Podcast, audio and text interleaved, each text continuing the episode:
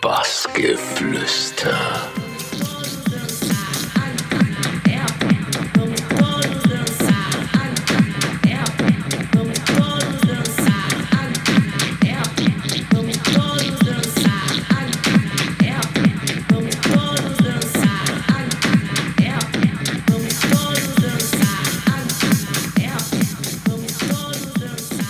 David Löhlein, wir sind hier bei Bassgeflüster. Reinschalten, reinhören, wir hören uns.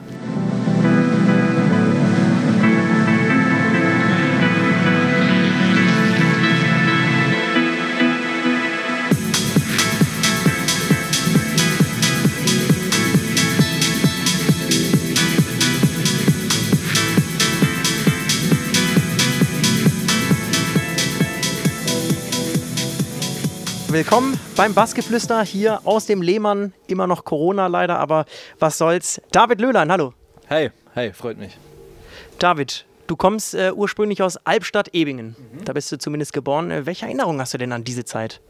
Äh, an Albstadt-Ebing habe ich eigentlich so gut wie gar keine Erinnerung.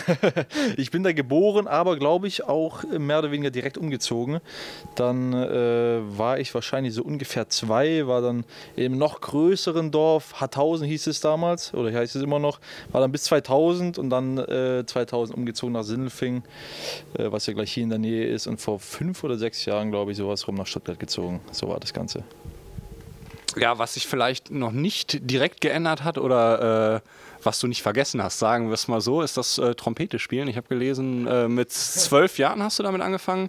Äh, ist das was, was dich noch begleitet oder was du vielleicht noch nutzt oder ist das was, was ja komplett aus dem Leben raus ist? Und vor allem, wie stehst du dazu heute, Trompete?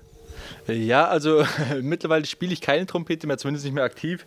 Ich müsste mal probieren, vielleicht kann ich sogar noch ein paar Töne da rausbringen. Ich habe es mir tatsächlich mal überlegt, äh, die Trompete mal irgendwie zu versuchen zu samplen oder irgendwas Witziges mal rauszubekommen. Ich habe es noch nicht bisher versucht, aber mal gucken, vielleicht kommt das noch. Ähm, aber aktuell, ähm, ja, also ich kann sagen, resümiert, hat es mir auf jeden Fall viel geholfen. Ich meine, wenn man ein richtiges Instrument spielen kann, so ein bisschen was mit Noten und sowas kann, dann ist es auf jeden Fall hilfreich in Musikproduktion. Ähm, hatte auch sehr viel Spaß, habe es dann aber auch irgendwann sein, äh, sein lassen. Einfach Zeit äh, und ja, Motivation war dann auch irgendwann nicht mehr so vorhanden. Aber äh, wenn ich mal die Zeit wieder habe, werde ich es auf jeden Fall probieren. Ähm, war geil und vielleicht ist es immer noch geil. War das denn deine eigene Inspiration, sage ich mal, damals ein Instrument zu lernen oder äh, waren das eher die Eltern, die dann dich gepusht haben und gab es vielleicht auch noch andere Instrumente? Ähm, waren definitiv die Eltern. waren definitiv die Eltern. Ich weiß noch ganz genau, es war damals immer so, einmal in der Woche hatte ich Trompetenunterricht und meine Eltern so, jetzt musste los, äh, schnallte die Trompete auf den Rücken und los, ab geht's. Und ich hatte gar keinen Bock, wirklich gar keinen Bock. Ab und zu bin ich dann auch aus der Türe mit der Trompete und in die schnurstracks andere Richtung gelaufen, dann mit Freunden oder sowas. Also ich hatte wirklich gar keinen Bock, äh, da lang die ähm, Motivation woanders. Aber glücklicherweise wurde ich dann doch noch eine Zeit lang getriezt und hatte mehr oder weniger eigentlich auch, wenn ich dann dort was Spaß. Waren auch mal in Südfrankreich und haben dann da an der Straße mit so einer Big Band gespielt, was echt geil war. Ja, aber es waren definitiv die Eltern, die Motivation. Und andere Instrumente, das war glaube ich die zweite Frage, habe ich nicht gespielt. Ich habe mal eine Zeit lang Klavierunterricht genommen, vor vier, fünf Jahren, gar nicht so lange her, gerade auch für Musikproduktion, Komponieren und sowas.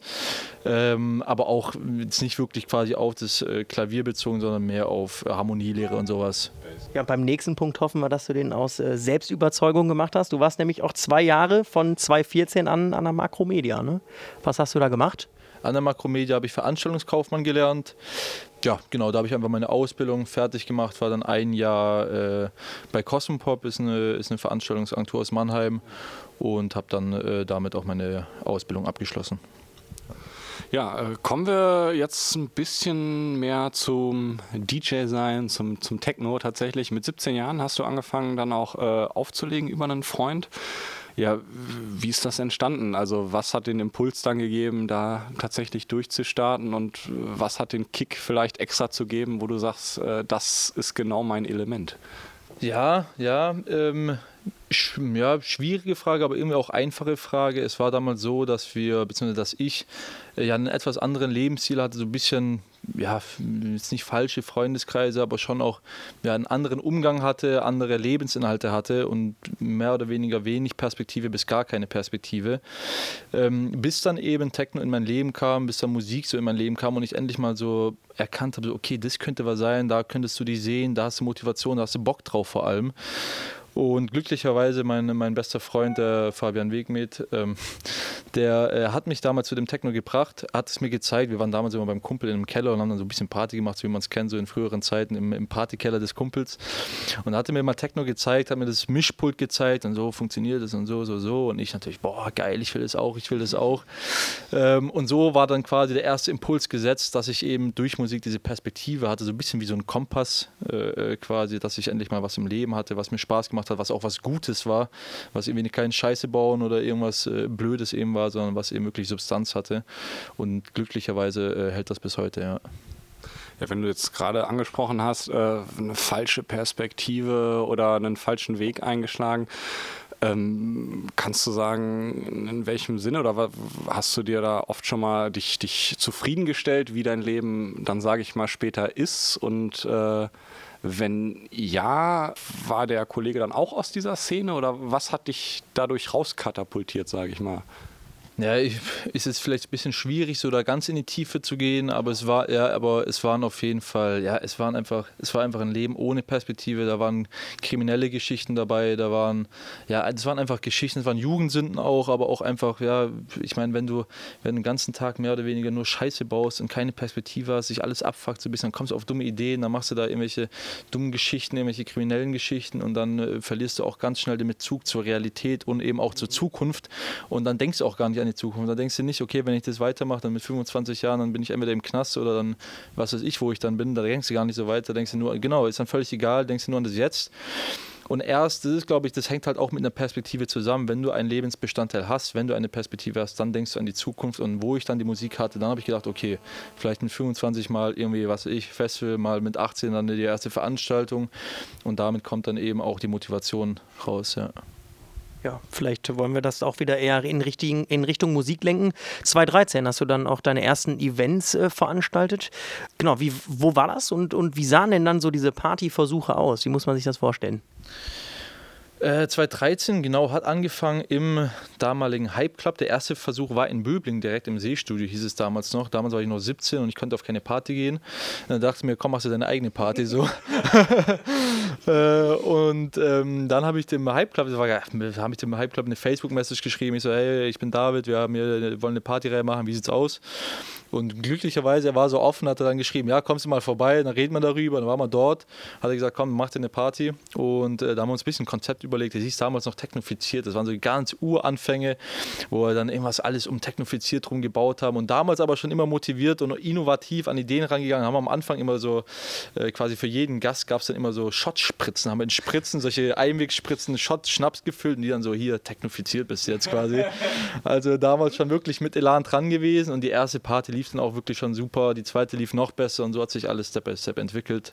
Also erste Party, ich glaube bei der ersten Party, ich habe da noch nicht mal aufgelegt, äh, ähm, aber bei der ersten Party war es, glaube ich, sogar noch, ist dann irgendwie oben, haben wir den Subwoofer oder so falsch äh, angeschlossen. Wir haben immer schon eine Anlage reingestellt, war uns immer zu wenig. Und irgendwann kam er so hoch und der Subwoofer hat dann irgendwie so halber gebrannt und geraucht und alle, was ist hier los? Und wir so, scheiße, erste Party und der Hype brennt ab, ey. Nee, aber war gut, ähm, war auf jeden Fall ähm, ja, ein gutes, gutes Zeichen, guter Startpunkt dass der Subwoofer gebrannt hat. ein gutes Zeichen. Äh, wir gehen mal ein paar Jahre weiter. 2016, 2018 müsste das gewesen sein. Aeon, äh, auch eine eigene Partyreihe, damals dann im Universum. Habt ihr da schon festgestellt, oder habt ihr da schon Sachen anders gemacht oder habt ihr irgendwie äh, vielleicht mehr Konzept gehabt? Ähm, wie würdest du diese Zeit allgemein beschreiben? Weil es dann glaube ich, trotzdem schon mal noch ein bisschen äh, höher ambitioniert war als, klar, die erste Partyreihe dann, die man hatte.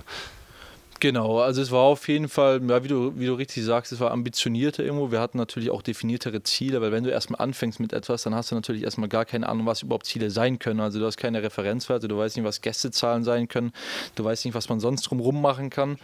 Genau, just do it, einmal mal machen, einfach machen, worauf man Bock hat und nachtechnifiziert, so nach, ich glaube, das waren so damals ja ungefähr zwei Jahre.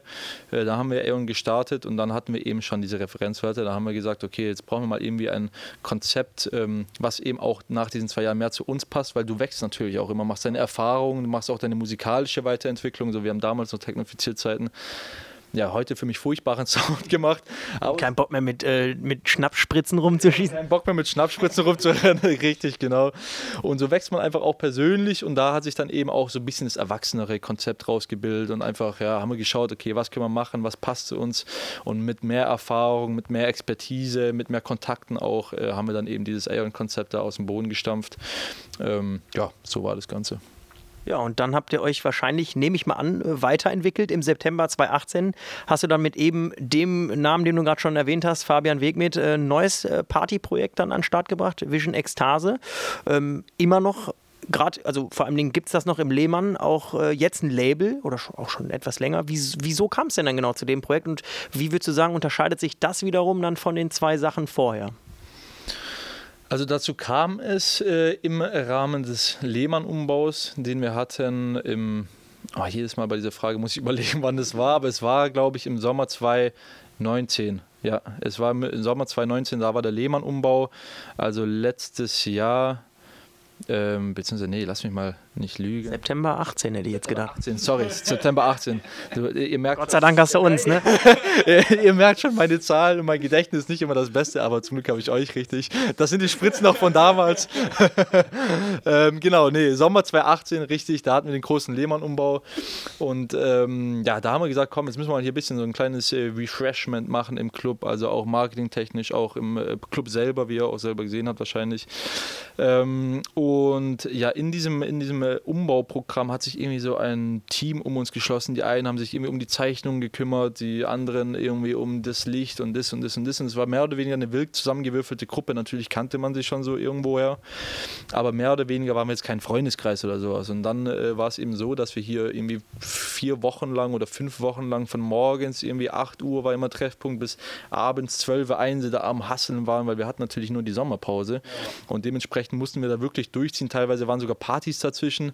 Also war wirklich eine, eine anstrengende Zeit, aber wenn du halt vier Wochen von morgens bis abends da irgendwie mit irgendwelchen Leuten am Schweißen bist und ich bin halt Handwerker, so handwerklich gar nicht begabt, so null, so null, null, null. Ich bin froh, wenn ich den Schrank zusammenbauen kann und für mich dann vier Wochen auf der größten Baustelle mit so einem Schlagbohrer und das, habe ich richtig männlich gefühlt da. Also es war wirklich eine intensive Zeit. es war wirklich eine intensive Zeit und die Zeit hat uns so zusammengeschweißt, dass natürlich, also nach dreieinhalb Wochen, wir haben so gemerkt, okay, langsam, es neigt sich dem Ende zu. Der Club macht wieder auf, die Party steht und pipapo. Und natürlich geil, aber du merkst halt aus, hm, okay, irgendwie war es schon so geil, irgendwie soll es nicht ganz enden. Und dann haben wir gesagt, komm, das dürfen wir nicht enden lassen. Gründen wir eine Partyreihe aus diesem Kollektiv quasi, was sich um diesen Umbau so mehr oder weniger gekümmert hat.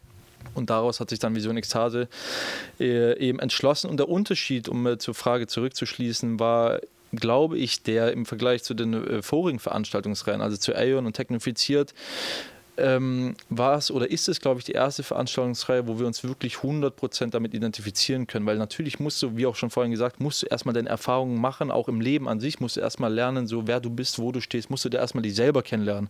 Und genauso eben im musikalischen, im Veranstaltungsbereich mussten wir erstmal uns selber finden, um zu sagen, okay, das ist unsere Musik, okay, das ist unsere Veranstaltungsreihe, okay, das ist unsere Vision. Und dann haben wir es irgendwann mal entdeckt und dann war eben alles irgendwie zum richtigen Zeitpunkt am richtigen Ort und dann haben wir Vision Ekstase gegründet mit, äh, ähm, ja, mit dem, wo wir jetzt auch heute sind. Und äh, kannst du dich noch an die erste Party im Lehmann erinnern? Äh, oder nicht mehr. Erste Party generell oder? Jetzt auch äh, mit der Vision Ekstase dann. Vision Ekstase, ja, natürlich kann ich mich da noch dran erinnern. Das war damals noch mit Developer. Damals sage ich, aber es ist ja gar nicht so lange her. Es war aber immer, gut, mittlerweile schon ein bisschen, aber es war im Dezember, genau Dezember 2018 äh, mit Developer. Ähm, ja, das war die erste Party, war schon mal ein super, super Anfang. Ähm, war geil, einfach, ja, das kann alle Leute um einen rum, so den ersten Trieb quasi zu sehen, war super schön und war ähm, ja, auch ein guter Startpunkt. Ich meine, was jetzt vielleicht, ich meine, einigen Leuten wird es ein Begriff sein tatsächlich, aber äh, wofür steht denn überhaupt Vision Ekstase so? Weil ich meine, es gibt viele Konzepte, auch, auch im, auf dem Feiermarkt, sage ich mal so, aber ähm, es hört sich jetzt erstmal sehr wild an, sage ich mal. Ne? Vision Ekstase löst auch schon mal Kopfkino aus so, ähm, aber wie würdest du das in vielleicht fünf, sechs Worten beschreiben, was, was äh, wofür diese Veranstaltung steht? Düster und schwitzig werfe ich mal in die Reihe. düster und schwitzig trifft es schon ganz gut, wobei düster würde ich jetzt gar nicht so dazu äh, betiteln, aber ja, Vision Ekstase ist am Ende des Tages ist auf jeden Fall ist, ist Freiheit irgendwo. Und zu Freiheit gehört natürlich auch irgendwo eine exzessive Freiheit. Dazu gehört eine ekstatische Freiheit und dazu gehört aber auch irgendwo so eine persönliche, in Anführungszeichen auch moralische Freiheit irgendwo, weil wir verfolgen mit Vision Ekstase natürlich auch immer irgendwo den Zweck von was Gemeinnützigem. So, wir wollen mit Vision Ekstase auch irgendwo etwas Gutes machen, etwas Gutes bewirken. Wir spenden bei jeder Veranstaltung. Wir machen bei jeder Veranstaltung auf irgendein politisches, uns persönlich wichtiges Thema aufmerksam. Da waren schon zig Themen dabei, von irgendwie Meeresverschmutzung bis Flüchtlinge, Syrien, Türkei-Krieg und Pipapo. Einfach Themen, die uns wichtig sind, die unserer Meinung nach auch nicht zu kurz kommen sollten.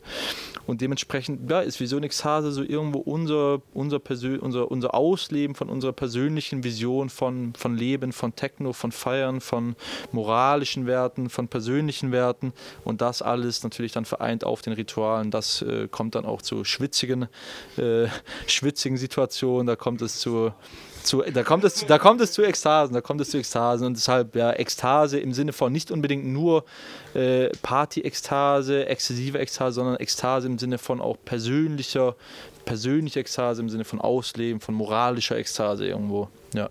Kommen wir zu einem Track, Alter I. Den hast du im September 2019 released.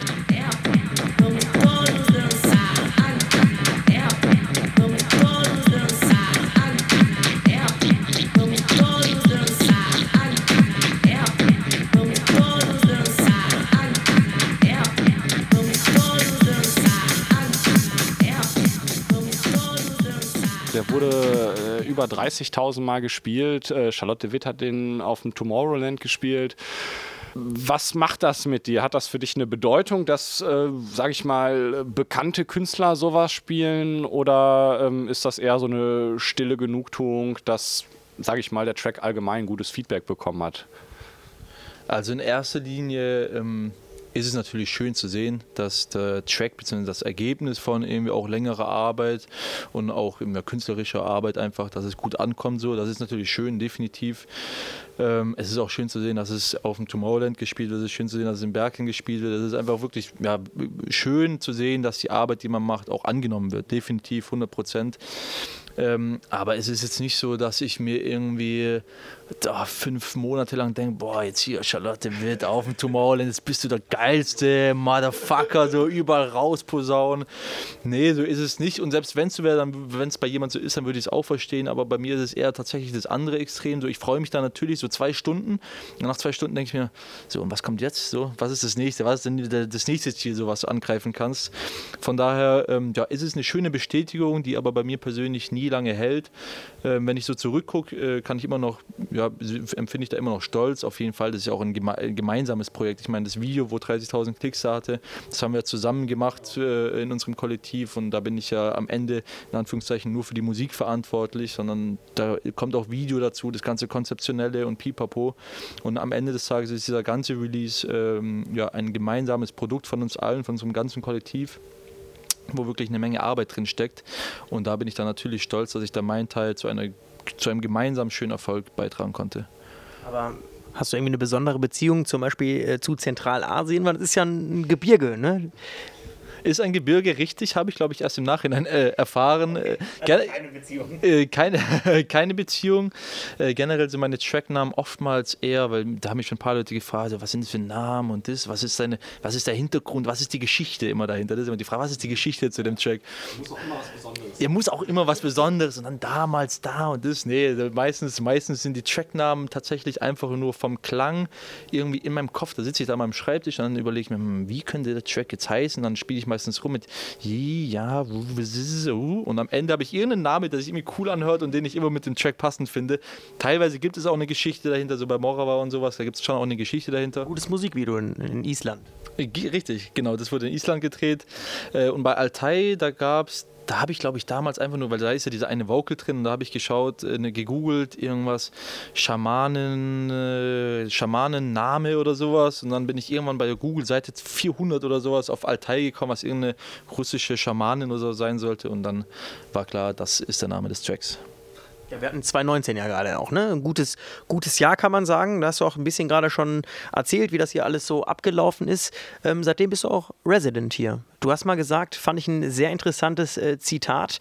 Moment, äh, weder Mercedes noch Porsche, Lehmann ist für mich Stuttgart. Das kannst du jetzt nochmal ein bisschen ausführen. Also das Lehmann ist dir schon sehr, sehr wichtig, ne? Ja, ich meine, das Lehmann ist, äh, ist mir sehr, sehr, sehr, sehr, sehr wichtig, definitiv. Das Lehmann ist mein Zuhause, meine Arbeitsstelle und der Ort, an dem ich wahrscheinlich die meiste Zeit verbringe, auch in jetzigen Zeiten. Ähm, und dementsprechend, da ich auch ehrlich gesagt wenig mit Autos und sonstiger Industrie zu tun habe, ist auch Lehmann eben mehr Stuttgart für mich als Porsche oder Daimler oder Pipapo. Ähm, ja, wie gesagt, das Lehmann ist so unser, so unser zentrales Element irgendwo. Natürlich auch Vision Ekstase, aber Vision Ekstase, das Lehmann ist zu Hause für Vision Ekstase und dementsprechend ja, äh, würden wir alles tun fürs Lehmann. Ich würde mein Augenlicht verlieren fürs Lehmann. Das testen wir gleich. Bleiben Sie dran. ähm, du hast es ganz oft das Kollektiv angesprochen. Ähm, ich nehme an, das Kollektiv Vision Ekstase. Äh, logischerweise, ihr habt jetzt in Freiburg, habt ihr auch äh, einen Gig gemacht. Äh, ist da mehr geplant tatsächlich? Oder ähm, wie sieht dann auch diese Arbeit im Kollektiv tatsächlich aus? Oder was ist da Zukunft, zukünftig geplant? Genau, richtig. Wir haben die erste Veranstaltung gehabt, also die erste Auswärtsveranstaltung in Freiburg, ähm, war mega und äh, dementsprechend hatten wir natürlich auch, beziehungsweise haben, auch, haben wir auch immer noch weitere Pläne für die Zukunft, hatten auch schon einige quasi faktische Sachen auf dem Tisch liegen, die wir dieses Jahr angehen wollten. Dazu gehören Sachen, äh, Städte wie Amsterdam, dazu gehören Städte wie Paris. Da waren wirklich geile Sachen geplant. Ähm, aber leider natürlich auch hier Corona hat uns einen Strich durch die Rechnung gemacht. Aber äh, den Strich radieren wir schön wieder weg, wenn es wieder losgeht. Ähm, nächstes Jahr werden diese Pläne dann auch umgesetzt. Da ist, äh, wie gesagt, einiges geplant. Da kann ich jetzt auch gar nicht so viel dazu sagen. Aber labeltechnisch kommen jetzt auf jeden Fall zwei Release. Ähm, ja, muss man noch gucken, wie man das zeitlich macht. Aber da kommt eine Compilation. Dazu kommt dann der Release von Fabian Weg mit. Also da geht es auf jeden Fall voran. Auch probieren wir uns jetzt gerade so ein bisschen äh, ja, in so im Fashion-Bereich. Ähm, da kommen aber noch alle Infos, da ähm, kann ich jetzt einfach noch nicht so viel dazu sagen. Aber ähm, ja, wie gesagt, also Corona hat uns da jetzt nicht irgendwie zum Stillstand gebracht. Wir rattern da, da rattern die Maschinen der Vision X-Hase unermüdlich weiter, definitiv.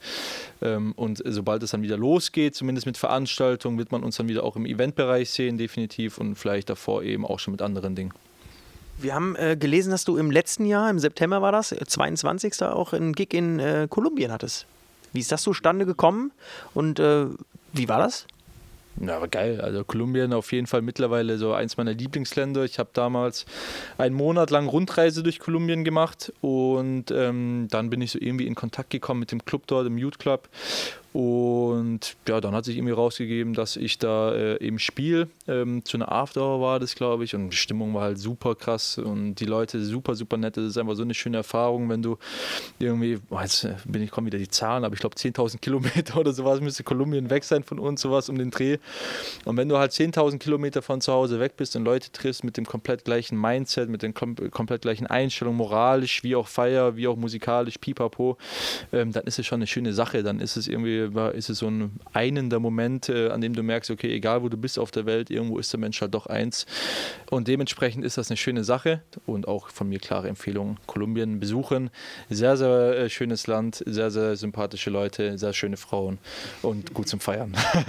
Und natürlich auch sehr schöne Männer. Man muss ja heutzutage immer äh, diverse auch, sehr, sehr schöne diverse auch.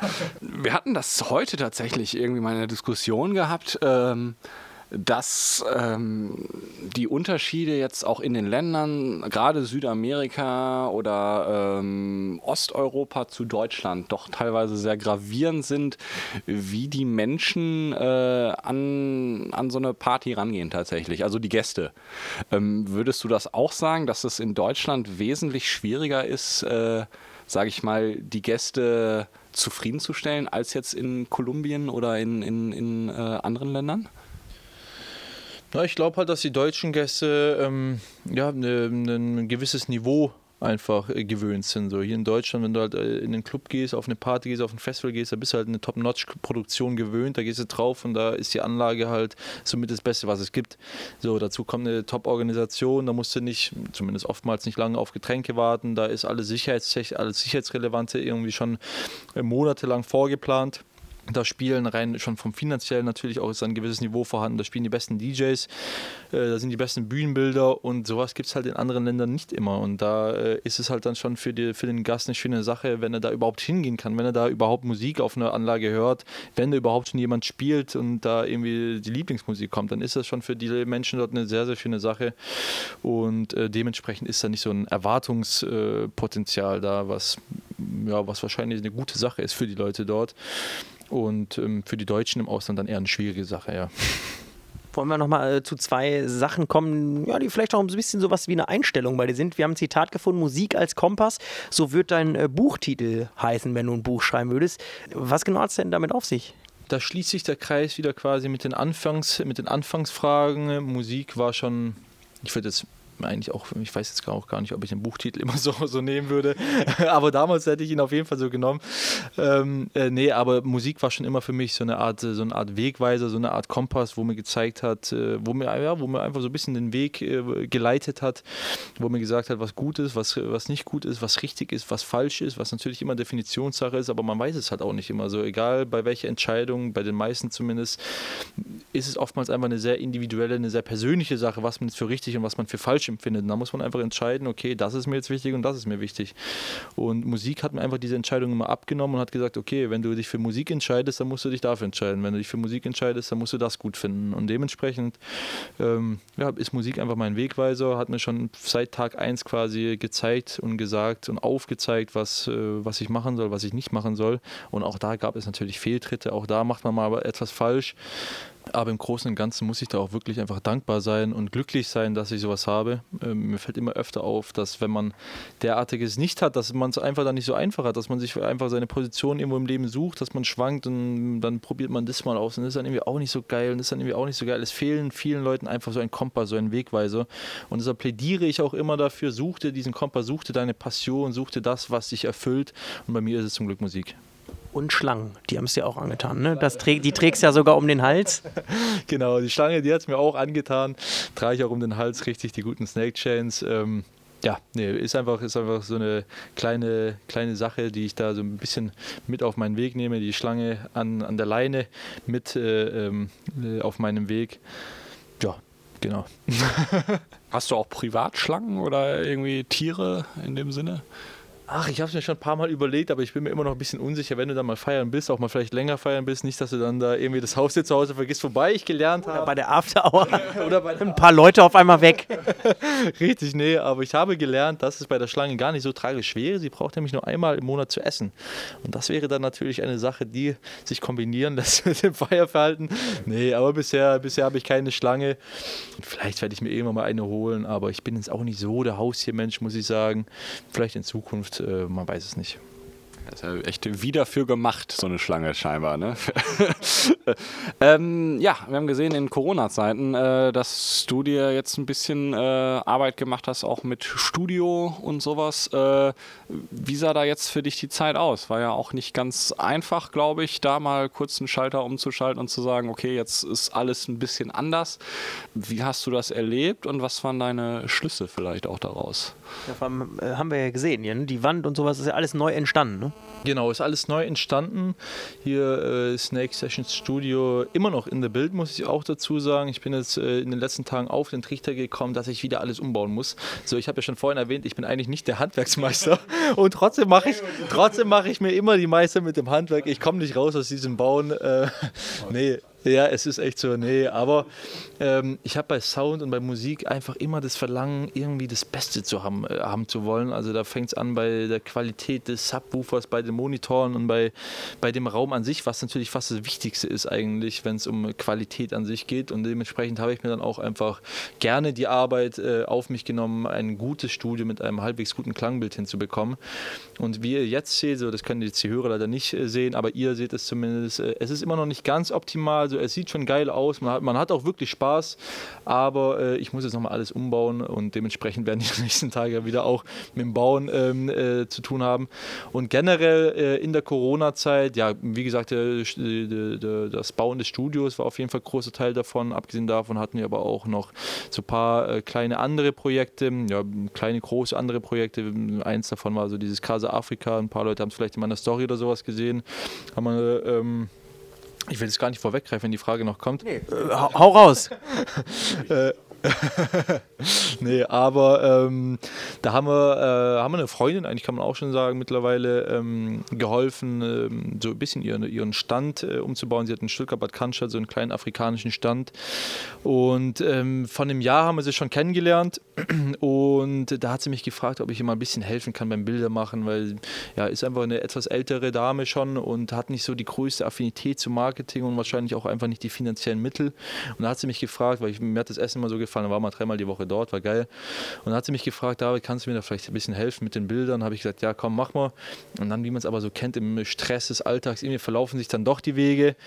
Und ähm, ja, dementsprechend wurde es dann nichts, hat sie mich aber jetzt vor zwei Monaten oder sowas, ist es jetzt wahrscheinlich angerufen und gefragt, David, steht es noch, können wir das vielleicht machen? Und dann habe ich gesagt, komm, mach, mach mal. Und dann bin ich mit der Bella, unserer Fotografin, Head of Content von Vision Ekstase und dem Fabi, unser Produktionsmeister, der dann auch handwerklich natürlich ein Genie ist, äh, sind wir dann zusammen hingelaufen kaufen äh, und erstmal mit gar nichts, äh, mit gar keinem Gedanke oder irgendwelchen Plänen da rangegangen, haben da gut gegessen. Und dann waren wir dort, haben uns alles angeguckt und ja, war halt so ein Imbiss, wie man ihn kennt. Und dann dachten wir uns, hey komm, wir haben alle nichts zu tun, mach mal irgendwas Gutes, mach mal irgendwas Schönes. Und dann haben wir äh, dort den Entschluss gefasst, dass wir den kompletten Laden einmal äh, umbauen und äh, haben dann ab diesem Tag geplant und geschuftet und gemacht und ein komplettes Marketingkonzept aus dem Boden gestampft, einen kompletten, wirklich, wirklich geilen, schönen Imbiss da äh, hingestellt, um der guten Anita, so heißt die Dame, auch ein bisschen was Gutes zu machen in solchen Zeiten. Eine wichtige Sache, denke ich. Und dementsprechend äh, haben wir so unsere Zeit gefüllt. Das Ganze ging so ungefähr drei Wochen. Casa Afrika, Stuttgart, Bad Cannstatt, kommt alle vorbei. Piep! ähm, und äh, ja, jetzt kommt ja, ich weiß jetzt auch nicht, ob ich vorgreife, aber jetzt kommt Altai 2. Das ist ähm, ja, der Nachfolger, wie zum vorhin schon erwähnten Altai 1, ähm, auch wieder mit einem bisschen gemeinnützigen Zweck. Da haben äh, ist das mit der Dame, die in der Fußgängerzone? Das, das ist die Dame in der Fußgängerzone, exakt. Ähm, weil ich, ich, ich mag immer so Straßenmusiker. Ich, irgendwie, ich hatte nie die Zeit dafür und meine Freunde und auch Ex-Freundinnen so, die waren dann immer genervt. So, jetzt stellt er sich da wieder hin und lauscht dazu und kein Bock, lass mal weiterlaufen. das so. ist die Trompetenvergangenheit, ne? das ist wahrscheinlich die Trompetenvergangenheit, richtig, nee.